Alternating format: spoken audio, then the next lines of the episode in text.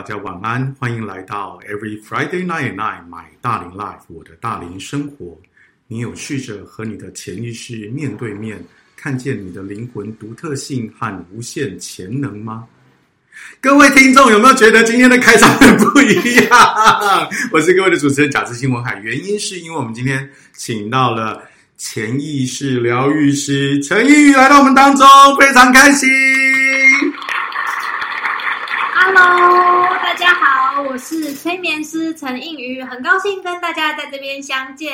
OK，对，就是因为呃，映瑜本人呢，就是有一种仙气。以这个催眠来疗愈许多的人，哈，就是来来带领许多人探索自己，所以我刚刚才会有那一段非常李济准，听得懂李济准的人就是大连人了，哈，很深沉，很深沉的感觉呀。yeah, OK，来，那就不搞笑了，来，我们请映瑜介绍一下自己。Hello，大家好，我是陈映瑜。在过去呢，我通常都是做一些跟传播、传递讯息相关的工作，那有点像是主持人啊、行销广告啊，或是部落格经营者，然后甚至我还考了导游领队的证照。哎呦，哎呦，来介绍景点好像也不错呢。是是是，对，就很喜欢传递各种我自己认为觉得很棒、很美好的事物给大家。那现在呢，也是做类似的事情。我做催眠师，是帮助大家把自己内在、内心最深层的这些珍贵的讯息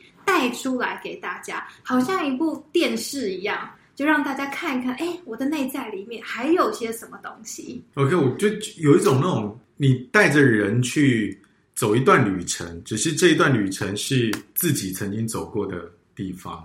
对对，然后中间，因为其实人从在那个一生当中，就是每一天都会接触到很多事情，但是有很多事情其实你经历了，但是你遗忘了，然后就一点一点找出来这样子。我我很好奇哈，就是说刚刚提到你原来在做的是一些跟啊这个传播讯息啊、行销等类的工作是有关系的，嗯嗯，催眠师呢？哎，对。怎么有一种直接给他跳很大？真的是跳蛮大的，对，有点硬凹啦，还是凹过来当催眠师了？是，就就就硬，对对，发生什么事情？因为通常这种有没有，就是在那个我们很多的节目里面有没有，就是什么掉下山来，然后在山在那个山谷里面天天吃天山雪莲，然后苦练三年之后，然后就轻功飞上来，变成绝世武功的人物这样子。你是因为发生什么事？对对对，其实也没有发生什么事啦。嗯、但是呢，在做行销企划啊、行销广告的时候啊，就一直在告诉大家说：“哎，这个买这个东西好，这个不错，哎，这个现在特价了，买买买，这样子。”嗯。但是跟我自己的个人的生活习惯啊是有落差的。嗯、我平常在生活当中是蛮。喜欢就是珍惜资源啦，或者是减速啊，减少就是耗损地球的能量啊，耗损地球的资源这样子。嗯、那我就觉得说，哎，好像越做越觉得奇怪，跟我真心想做的事情是有落差的。那怎么办呢？嗯，有点怀疑自己了。呀，我我觉得如果真的是一呃一个，就像刚刚映瑜提到的，如果你的生活的哲学，嗯，甚至是信念。跟你的工作是相背离的时候，那个你每天上班会很痛苦哎。对，很痛苦。对，你方便聊聊当时有没有什么让你觉得特别有印象的事情吗？就是在这种工作跟信念之间的拉扯这样子。嗯，像是有时候在贩售商品的时候。呃，公司的同仁就说，这个包装呢要这样，再这样，再这样，就是好多层，对，好多层，这样子我们才可以抬高价格，嗯，然后让大家买的就是觉得嗯很有这个价值。但是这个商品真的需要这么样层层包装吗？我平常奉行减速，但是我要在。就是工作场合这样子，然后层层包装，并且觉得说啊，这是很好的，让大家觉得说我的生活我值得这样子美好的东西。嗯，可是它真的美好吗？就正因为你在平常的生活上面是所做的是减速，是你的其中一个信念。对。然后但是回来就是啊，为了要能够温饱，我必须要去做这些违背信念的事情，这样子。对，会真的文案写不下去了。对啊，然后然后就对着电脑。然后长思枯竭，然后就觉得自己是不是我快分裂，人格分裂，对对对，会有这种情形这样子。对，OK，我我觉得在这种这种状况底下，你每天上班一定是觉得很痛苦的。对，那时候就觉得内心暗自的许了一个愿，说啊、嗯嗯哦，我真的不想再上班了啦。嗯，嗯但是还没有发生什么事情，但是我就是不想上班，就是不想上班。可是你那个时候已经清楚知道是这个原因了吗？嗯，算是层层叠叠。嗯，不想上班也不光是这个原因，嗯，还有一个很大的重点就是我很喜欢慢慢的吃早餐啊。OK，对，但是上班族真的很难好好的享用早餐，嗯、是是，这也是我的梦想之一呀。Yeah, 要慢慢吃早餐，就是我不晓得听众朋友当中有多少人是在做行销相关的。你不要说慢慢吃早餐，你想吃早餐都是一个问题，都很奢侈啊。对啊，你甚至有的时候那个早餐时间是你刚刚离开办公室，对，嗯，然后就会，对，所以你的胃跟你的身体一定是很受不了的。对，就觉得说啊，我人生真的要这样子继续下去了吗？嗯，对，后来就有稍微休息一下，因为毕竟越做越怀疑人生了，嗯，就稍微休息一下。嗯嗯嗯，对。那你在休息的时候有经历过些什么事情吗？就让自己调整，去做了些什么？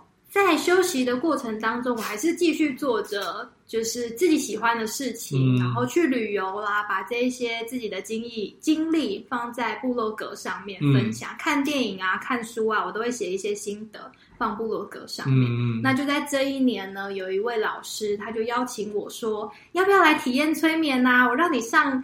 一部分的催眠课程，然后你帮我写成部落格，帮我宣传，这样子好不好？我们来合作一下。嗯，所以就是有一个老师，他他你原来认识他吗？不认识。然后他就是只是单纯的，就是不知道什么原因找到了你。对，我也觉得很神奇。然后他就欣赏你的文笔。对，可以这么说。呀，然后就说，哎，让你体验，然后就是请你帮他写。对。然后就就这是你的第一次接触到催眠这件事情。对，我过往是一个很 T T 的人吧，嗯、你想做行销，我们数据啊一翻两瞪眼。对啊，对对，很少去接触这种看起来好像不存在但又存在的东西。嗯嗯嗯嗯，对。所以这是你的第一次碰到了催眠，那可是你接触到催眠，跟你变成催眠师，对这个又又是更大的一个一个距离耶。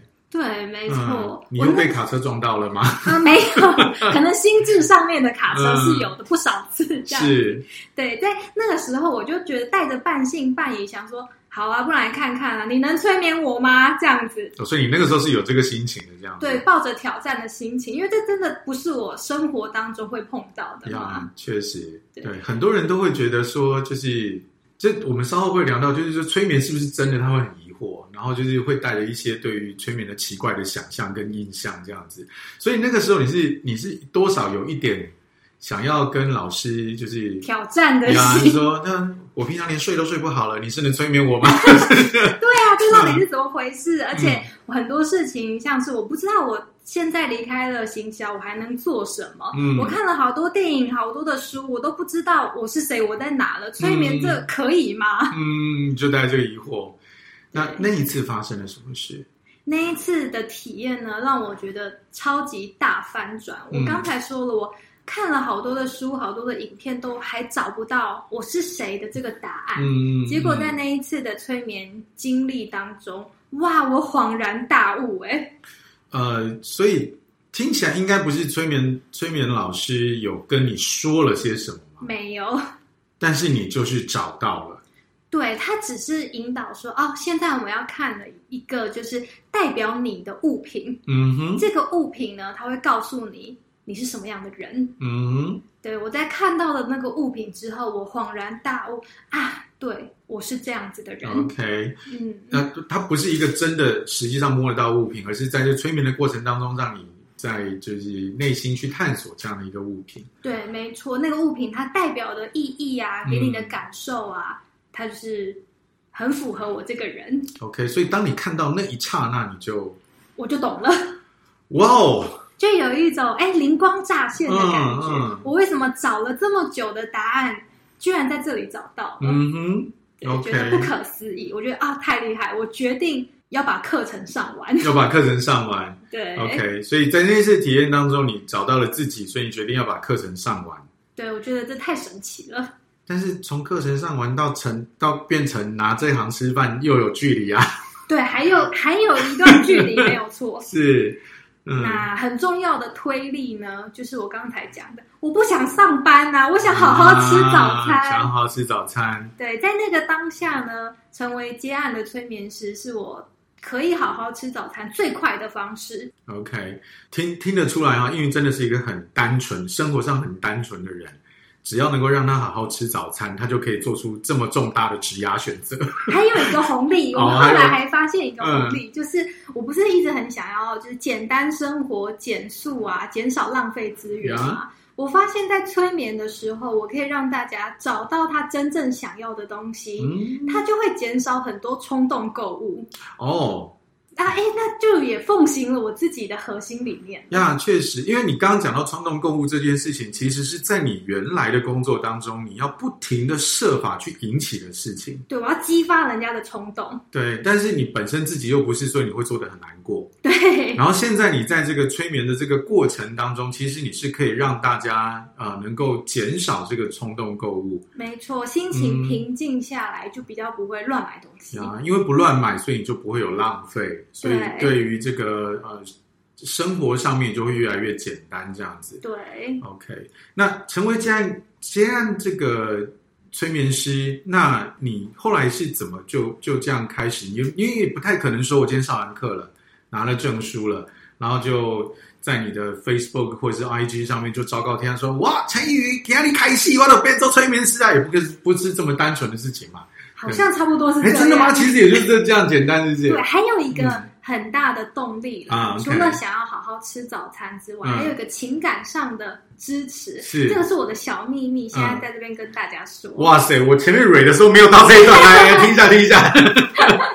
那时候除了很想好好吃早餐之外呢？当时我还有一只生病在家里的猫咪啊，这个是我当时很想要、很渴望在家不要去上班的一个动力。嗯，对，我很想要在家陪伴它。嗯，哦，这个所以听得出来，这只猫咪对你来讲是很重要的一个家人，这样子。对，也是促成我开始这一段事业的一个起头。嗯，那在这一段的最后，我想要多问问一点点哈，就是说，那你的第一个个案当时是怎么到你的身边的？我很好奇。在练习或者说在学习的过程当中，嗯、我们都需要练习。嗯，那练习的个案通常就是亲朋好友啊，这样子。嗯，那第一个正式的陌生的个案呢？真的是从网络来的，真的吗？哦、因为我原本是做行销的，是啊，是啊，对啊，你你自己都是被网络上找到的这样子，对，对，大部分的都是，嗯嗯嗯，所以就是从网络上，那你有特意下广告或者之类？我因为对，因为我也是接案的，所以很好奇这件事情。还真的没有哎、欸，嗯、以前都很讨厌老板说我们要用最低的预算行销，我们都不下广告，你好好的写贴文这样子就好了。我心里想说。嗯怎么可以这样呢？是啊，但是当时受到这样子严苛的训练，哦，真的是严苛的训练。对对对，就是老师就是不给你钱，你怎样你就想办法。对，你想办法给我带业绩，这样子。哦，好凄凉啊！对，但是正因为那个时候所有的这种。我们今天讲磨练好了啦，嗯，对对，现那个时候看叫折磨啦，真的，现在看叫磨练啦，对，就是打磨出了一些能力。那我觉得也刚听起来，就是至少在我们刚刚听英语在分享你的故事的时候，就是在这些能力就是慢慢慢慢齐备在你身上的时候，那个 moment 到了，一直往前走就是走到了那个 moment，然后你被找到了，嗯，然后你同时找到了你自己。嗯，然后就开始又找到了自己的路，就继续的往前走，这样子。对，甚至有些个案，他是从以前追踪我的部落格，嗯，那时候我都还没有成为催眠师，嗯，然后当我成为催眠师之后，哎，他也成为我的个案。哦，真的，所以你这个累积累积粉丝的那个。能量其实从以前就开始这样。对，以前还不知道会往这个方向的时候，哎，好像就开始了。嗯，OK，你当你现在已经开始呃成为接案这个催眠师已经一段时间了嘛？嗯，嗯，截至目前为止，你这个回看这一路心情觉得如何？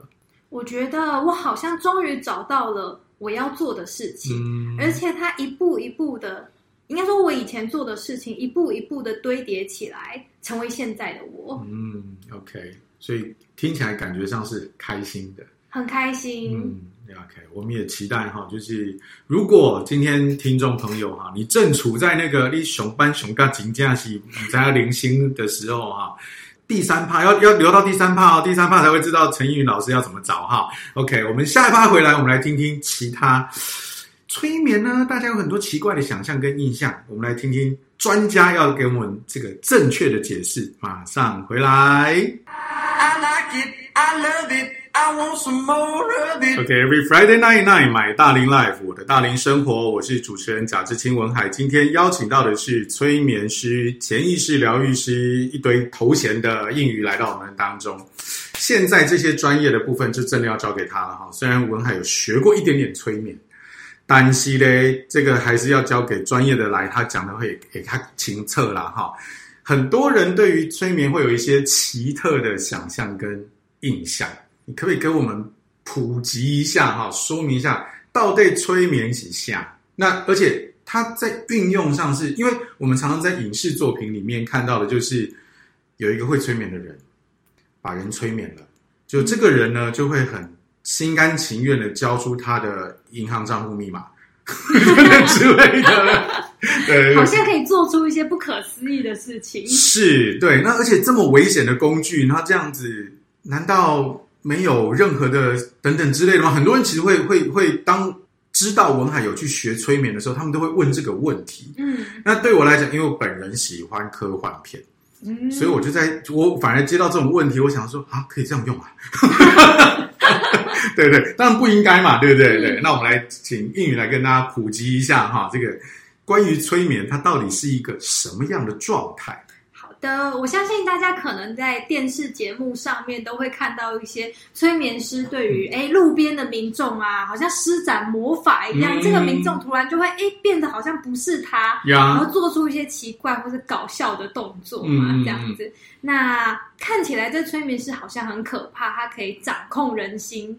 但是其实呢，说不定这个被采访或是被播出来的这个影片，是经过可能二十次的失败，然后唯一一次的成功，嗯、但是他就播出了这一次的成功让大家看，嗯、好像放大了这个可怕的程度，嗯、会被操弄的这个程度。嗯、但其实，在催眠的过程当中啊，完全不会失去意识。哦。他还是会保有你的自由意志，所以当催眠师跟你说：“哎、嗯，你现在告诉我你的银行账号密码。嗯”你是可以当下跟他说：“我才不要嘞！”其实是可以控制自己的，是可以完全可以控制自己的。嗯、他是在一个很高度集中注意力的状态下。呀，所以呃，像我们刚刚在呃英语的分享当中听到，就是说，比如说这个摄影组带的这个催眠师这样沿路，他可能沿路催眠了二十几个人。嗯，但因为只成功了那一次，对，所以他就只剪了那一次，然后就感觉这个催眠师很厉害，然后殊不知前面十八九次通通搞砸这样子。对，可是所谓的搞砸不是呃不是说他呃做了什么，而是没有依照他要的节目效果去发生这样子。嗯呀，所以那脑波弱是真的比较容易被催眠吗？有一个形容词，对，形容词脑波弱。对对对对，嗯，但事实上越聪明的人越容易被催眠。哎。哎，各位乡亲，大家听清楚哈！对 对对，来来来来，越聪明的人反而越容易被催眠。那脑，因为我们常常就是在网络上，或是我们自己在聊天的时候讲讲，哇，我脑波弱，嗯，谁一讲什么我就不行了。对对，但是越聪明的人反而越容易被催眠，这跟大部分的直觉的印象对是不一样的，都说一点。嗯，我们大部分会说，我们催眠是会给个案很多的暗示。嗯，当聪明的人，他吸收资讯的速度非常快啊，对，他可以快速的哦，我知道催眠师现在在讲什么，这件事情我认同，嗯，于是就跟着一步一步一步往下走了。OK，所以太聪明了反而很容易跟着走，对，很容易掉入那样子的状况，因为这并不危险。如果说我们现在要做的。嗯催眠的操作，它不是一件危险的事情。嗯、那聪明的人，他也知道说啊，这个可能对我有帮助。嗯，他会很快速的进到那个情境当中。哦，OK。那有一些有一些人看过那种，就是比如说把人催眠到变成就是整个人僵直，然后就是人啊、呃，就是催眠师可以站在他身上走过去这种，嗯，这种是。塞好的还是那种戏剧性的表演？它是节目效果，专纯粹节目效果，就对。节目效果，对，oh, okay. 可能也是有练过的啦。OK，那练过其实不是催眠师练过啊，主要是那个被踩的那个要练过，腰要够硬的。对，而且你会发现，哎、嗯，其实人体有无限的潜能啊。对对对对对对。OK，好，那我们在在刚刚听到的这一些，就知道一件事情哈，所以就是其实所谓的脑波弱，不见得是容易被催眠的，反而是你如果吸收的资讯是你的。速度是快的，也就是我们一般人常讲的是聪明的，反而比较容易中招哈。对，对，那在呃这个你的职业的过程当中哈，有没有哪一些是令你印象深刻的故事？方便的话，可以跟大家分享一下。我想要再补充一下，就是我们日常生活中什么样的情况下会碰到催眠？哦，对，因为其实我们知道催眠师站在我们前面的时候，其实我们是可以防备的。对，我们是抗拒的。对对对，但是如但是偶尔就是会碰到的话，对。对，我们日常生活中，哎，其实生活中催眠师无所不在。OK，你是你你讲的应该不是那种就是有拿个钟摆的，拿个钟摆，然后对，也不是那种真的上过课程，然后有领过证书那种，但是他有催眠能力的人，他有催眠能力的人，哦、只是他不叫催眠师。对，听起来我们生活的周遭还挺危险的。我们来回想一下，嗯，在小的时候啊，如果你不小心跌倒了。你现在的目光好像就看着啊，我膝盖破皮了，好痛哦！嗯、那时候眼泪都快要掉出来了，嗯、对不对？嗯、对。那这个时候妈妈就会在旁边说：“来看着妈妈，嗯，痛痛飞走，飞走了耶，痛痛飞走了耶。”哦，这时候是不是觉得哎，好像没那么痛了？小朋友的注意力马上就觉得说啊。好像痛痛真的飞走了。哦呀，所以就是妈妈平常在如果小孩子跌倒了之后，可以用这样的一个方式去让他减缓他的疼痛。嗯，哦，还有一个，所以妈妈也挺恐怖的，哦，不是，妈妈 对对对，妈妈可以善用这个技能，对对对对对，所有的工具都是你你用的用对地方就是好的这样子哈。对，只要重复的说啊，痛痛飞走了，真的不痛了耶，他 就相信了。呀。那如还有呢？还有呢？还有。一个就是我们日常生活中，比如说我们在逛街的时候，嗯，你看到一件衣服，哎，看起来好像还好啊，嗯，这个时候店员就会说，没关系啊，你放在身上比比看，哎，比比看这件事情无伤大雅呀，对，你就试着做了，反正没有毒，没有电，不会爆炸，比比看而已，比比看不用钱嘛，对对对，嗯，比比看店员就说，来这边照镜子看一下。照镜子也没关系嘛，是就一个一个跟着走啦。对，跟着走去照镜子，然后店员就会看，你看镜子里面的你多漂亮啊！哇，我也认同嘛，对不对？对啊，当下的人，哎，我也认同啊。嗯，一般不会有人看着镜子觉得自己是，除非他当那个那几天的状态不好，要不然有人说你漂亮的时候，你多多少少都是想要认同这件事情的。没错，会自然而然的认同这件事情。所以你就是。那个比比看镜子看一看，对，觉得自己很好看，对，对，然后你不自觉的就会想要拿出你的皮夹来看一看，当下就慢慢觉得说啊，我好像真的少了这一件衣服，好像会后悔一样，嗯，好像会后悔，嗯，然后接着这个时候你就会发现你的脑波越来越弱，对，我们脑波越来越弱，哎，我们都相信了这个业务员所讲的话了，是。但是他也，但是他，因为他讲的其实一切都是对的啊，就是我明明很好看啊，对嘛，所以不危险啊，都不危险这样子，OK，所以各位如果在这个生活当中哈，那个其实你只要善用这一些呃这种技巧的话，可以让你的小孩可以听话哈，那你这个当然你的工作上面哈也可以有一些好的斩获啦哈。嗯而且很明显的，我们可以发现，催眠他不会睡着。嗯，这两个都不是睡着的，都不是睡着的状态。如果你今天是真的失眠的话，当然不是催眠不能处理失眠哈，但是请不要直接的想催眠，就是因为你睡不着，好不好？对。那我们聊到一个，就是在工作当中你有印象的一些故事，嗯，方便跟大家讲的话。对我还有一段啊，真的吗？啊，对对对，好，对，一定要的。以上都是介绍我们日常生活中的失眠，在这边我还要强力的放送一下。那我的催眠在做些什么呢？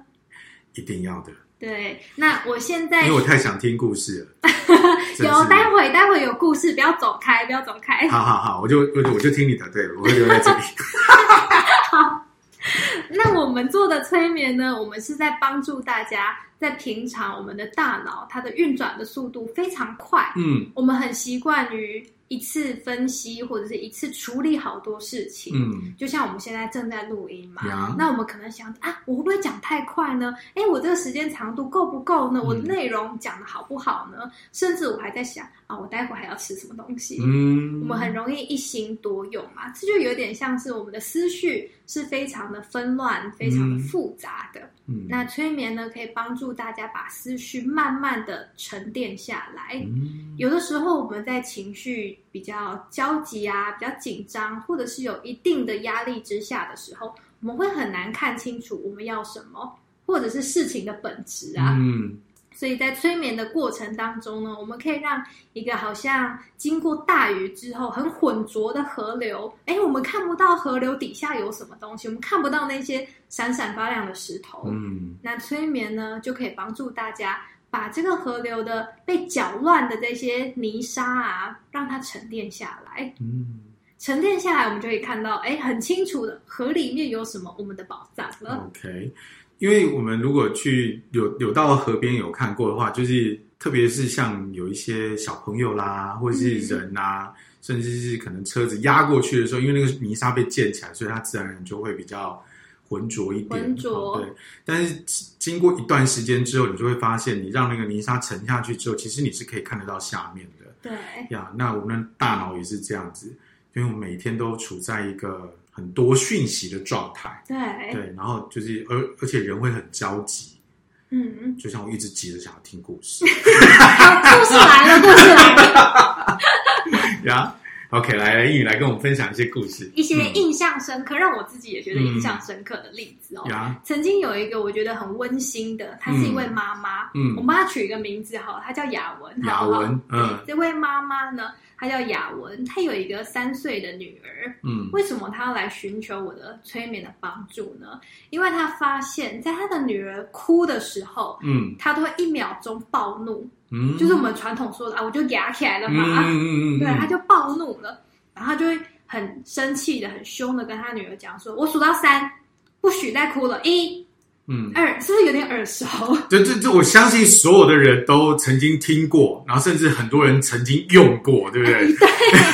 对，这样子的呵斥，嗯，自己的小小朋友不要哭，嗯，事后虽然有效，有一点效果，但是事后呢，这位雅文他非常的后悔，嗯，他觉得小孩还那么小，我真的要这样子锻炼他吗？嗯，他应该要有一个更被包容、更充满爱的童年吧？是，但是他。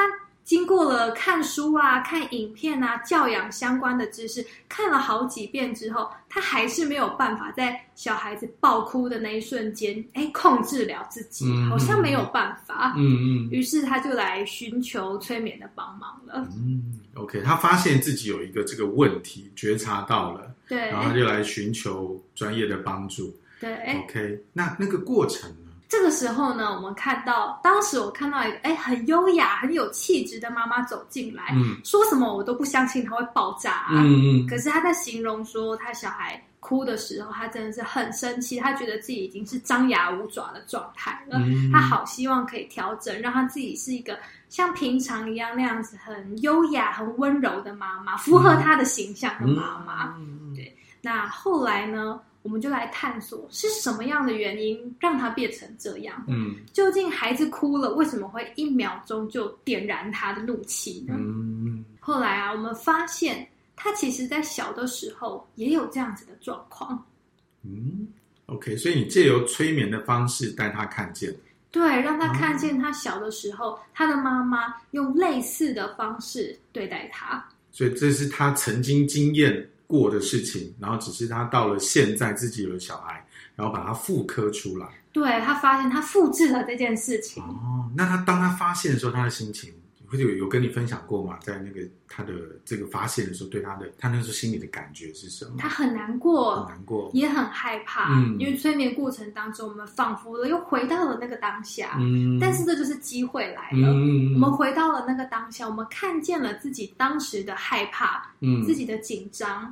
于是我们有机会可以让这个情绪流动掉，嗯，让它转化。那时候我就问他说，在当时你很害怕、很难过的情况下，你希望你的妈妈怎么样对待你呢？嗯，他说，我希望我的妈妈是温柔的抱着我，嗯，她不要骂我，让我好好的哭完这一场就好了。嗯哼，我们让这一件事情在他的潜意识里面发生。OK，所以他。自己其实回到了自己的小时候，对，小雅文时代，对对，然后就是当时的雅文妈妈，然后就是小雅文希望自己的妈妈怎么对待她，嗯嗯，好，然后这个是在她自己哭的时候能够抱紧她，让她哭完，所以她也同时找到了，就是当自己的小孩在哭的时候，现在是妈妈的这个雅文要怎么样来。对待自己的孩子，对，我们发现了他其实是渴望这样子的对待的。嗯，接下来我们就让他在大脑里面，在潜意识里面练习这件事情，嗯，训练这个新的行为模式。嗯，接下来当他的小孩子哭的时候，他不会一秒钟就哑起来了。啊他可以有新的资源、新的精力拿出来运用。嗯、OK，所以现在这个妈妈已经不不会说听到小孩子哭，她就会直接暴怒这样。对，已经不会爆炸了。嗯、那就已经回到他想要，就是成为他想要那个优雅的那个样子。对，温柔的妈妈。温柔的妈妈，就是从一个会暴怒的妈妈，现在会就是变成了一个她心目中自己想要那个优雅温柔的妈妈。嗯，OK，还有故事，但是我们要先进一段音乐。OK，我们下一趴回来，我们再继续听英语来跟我们分享故事。马上回来。OK，Every Friday night night，my 大龄 life，今天邀请到的是陈映瑜，潜意识疗愈师、催眠师，来跟我们分享有关催眠的事情。刚刚在上一段呢，他已经分享了一个有关妈妈从一个本来是优雅的。温柔的，啊，听到你那里考一时，对，变做张牙舞爪，然后经过催眠，终于找到他的那个地雷，那个按钮到底在哪里？然后现在已经不会哈，听到你那里好的都已压起来哈，对对。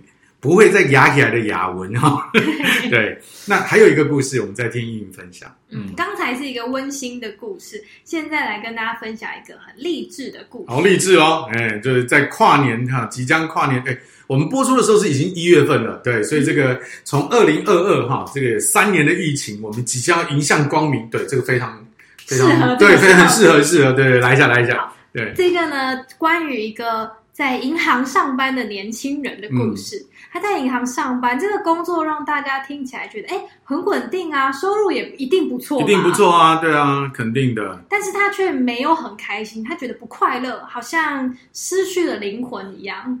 在一般来讲，如果今天这个年轻人的家长很可能会发生的反应是，你年轻人啊，就是不愿意好好吃苦啊，对不对？那这哦，真的是不知道在想什么。他脚踏实地的工作。不好吗？哦，对嘛？那有时候我们年轻人就会觉得啊，好像真的是这样，我们先压抑下来好了。嗯，对。这个时候冲动又会变成购物冲动。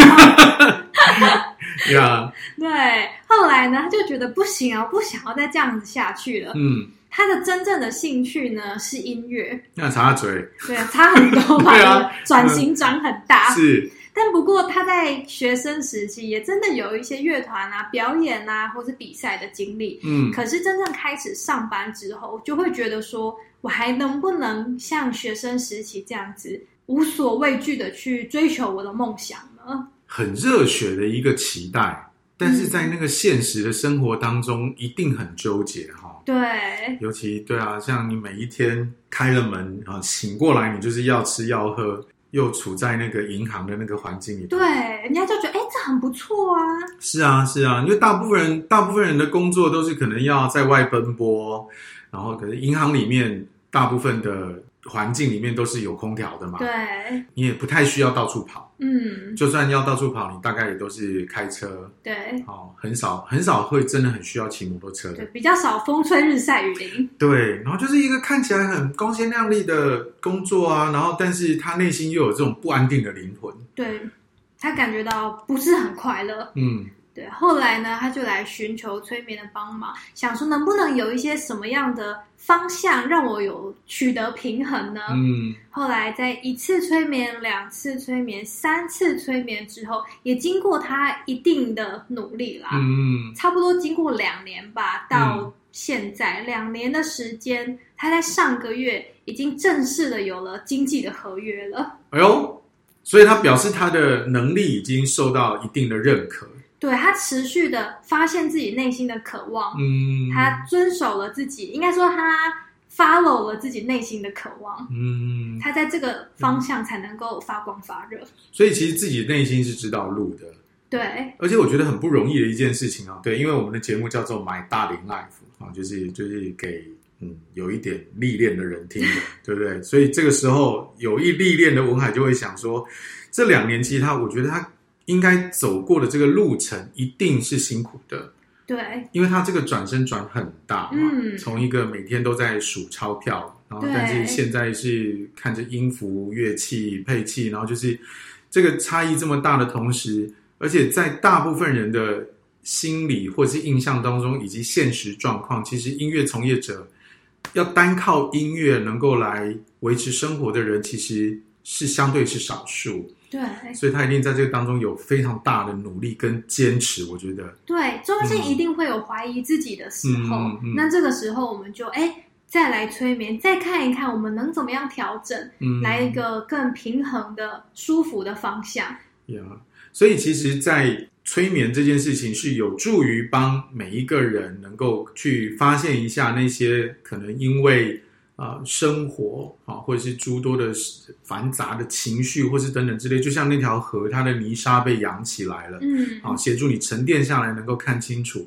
但是，并不是一次你就一定可以马上到位的，对，有的时候是需要更多、更深入的时间，嗯，对，有的时候让你一次的很大的转变，好像也会不太习惯，嗯，但是你只要持续的朝着你真心想要的方向，你总是可以到达那个地方的，对啊。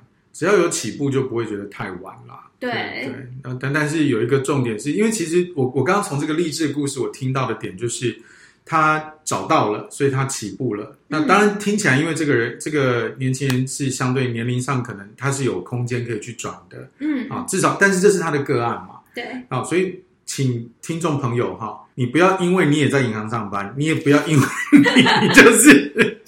对音乐有兴趣，你也在学校的时候曾经是一个乐团的风云人物。你用，呵，我起码来可以催催英语老师，给他催眠一次、两次、三次，哈，能当了好了再有经纪人，不是这样子的，好不好，孩子？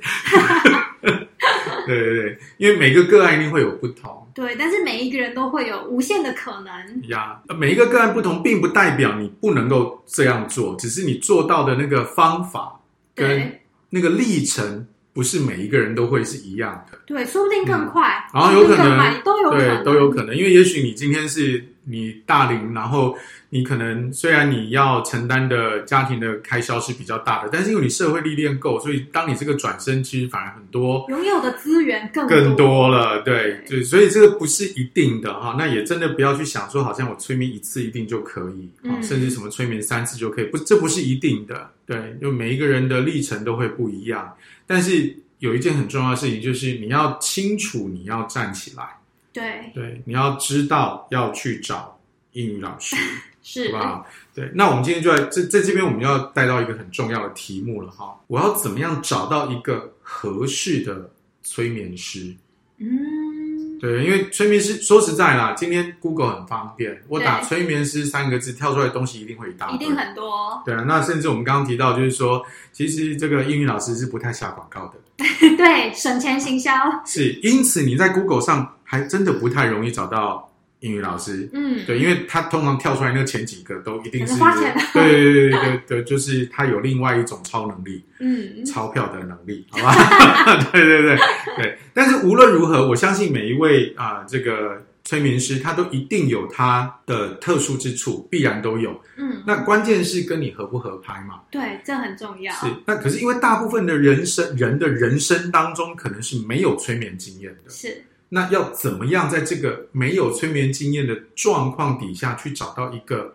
合适的催眠师，这真的非常重要。嗯，我们要寻找一个催眠师呢，就像你要找一个合作的伙伴一样。嗯，因为一场完善的催眠呢，不能只靠催眠师一个人嘛，嗯，也要有一个你自己的起心动念，慢慢的先清楚自己想要什么，你想要在这一场催眠当中得到什么。嗯，如果你不知道自己想要得到什么，也没有关系。那你至少知道你不要什么，嗯，你想要摆脱什么，这样子催眠师可以帮助你离开这个状态。嗯，那知道自己想要什么之后呢，我们就来找一下适合的催眠师有没有以下的这些特质。嗯，第一个要长得好看，颜值要高。可是催眠都闭着眼睛嘛。但是醒过来的时候不要吓到人，好不好？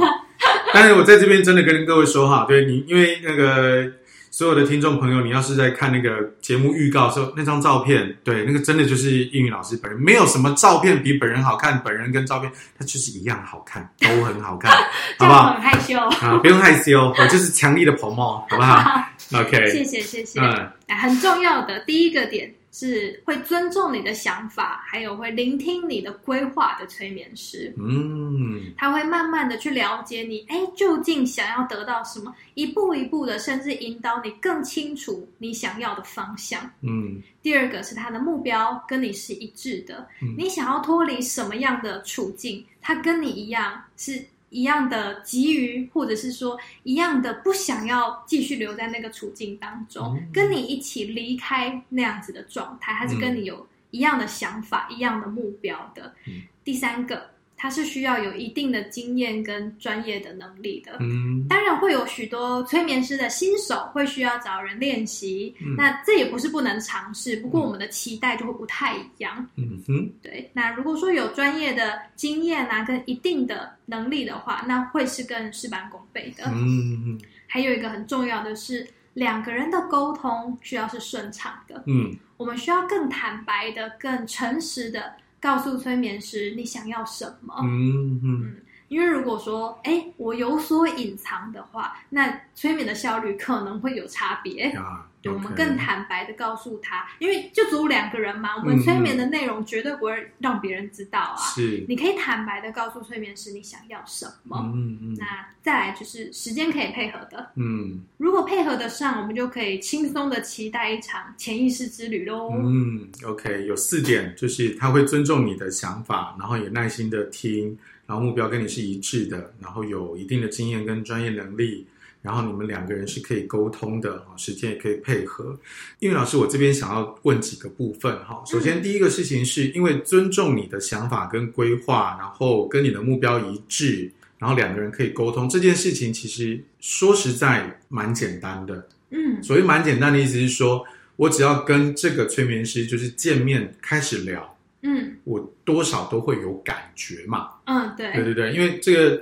不见得有，因为每个人对于就是我跟这个人能不能沟通的这种判断的标准各有不一。对，但是你只要跟觉，你只要觉得跟这个催眠师好像聊三句，你就是不想要继续聊下去，那就不用提了，好不好？对，那所以一定是聊、嗯、聊的过程，对，聊得来，你就多多少少可以感觉得到。那或者是说。呃，比方讲说，他跟你的目标一致不一致？比方说，你在描述你自己的想法的时候，他一直觉得我跟你讲，你你这个不应该是这样，哦，应该怎样怎样。你只要听到“应该”这个件事情，呃，对方如呃，对方的催眠师如果一直在告诉你“应该”，嗯嗯，那你大概也自动也就听不下去了嘛，对不对？因为你是想要被帮助，你才来这里，但是一直被人家说教，一买一点就被送来嘛，哈。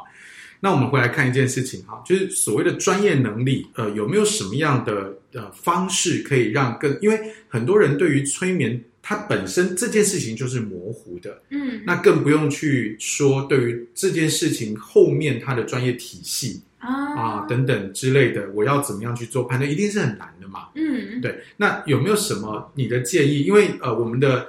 我们的节目其实是在呃，甚至到马来西亚啊、哦、东南亚的朋友都有机会听得到的啊、嗯哦。所以当然，你如果在台湾，嗯，你就是很容易啊、呃，可以找到英语老师。但你如果你你所在的地方，你真的不容易能够找到英语老师的时候，那有没有什么判断的方法，可以对于这个这个催眠师的专业？嗯，有一些作为参考的依据，我们可以看到，就是这个催眠老师他是不是有合格的证照，嗯，或者是执照，他是不是受过一定的专业训练，嗯，他在专业专业的训练之下，他有没有口碑，嗯，他有没有其他人的推荐，这样子，嗯，那专业训练可以参考。催眠师的执照，像我这边考取的就是美国最大的催眠协会 NGH 美国催眠师协会的证照，嗯，这是一个简单可以看到的参考依据。OK，所以在啊，呃，你要去找这个催眠师之呃的同时，你之前可以先先可以先 Google 一下，嗯，啊，这位催眠师在网络上的评价。对，好，你当你看到是广告的时候，你就可以先闪过去，好不好？对，你可以先先多看一点，就是比较真实的用户评价哈，这种。体验跟回馈，然后再来就是他有没有在这个公开的平台去啊、呃、展示出他的这个受训的这些证书或者是证照等等的之类的，嗯、就可以作为啊、呃、一个判断的标准。OK，讲了这么多，很重要了。那我们要怎么找到英语老师？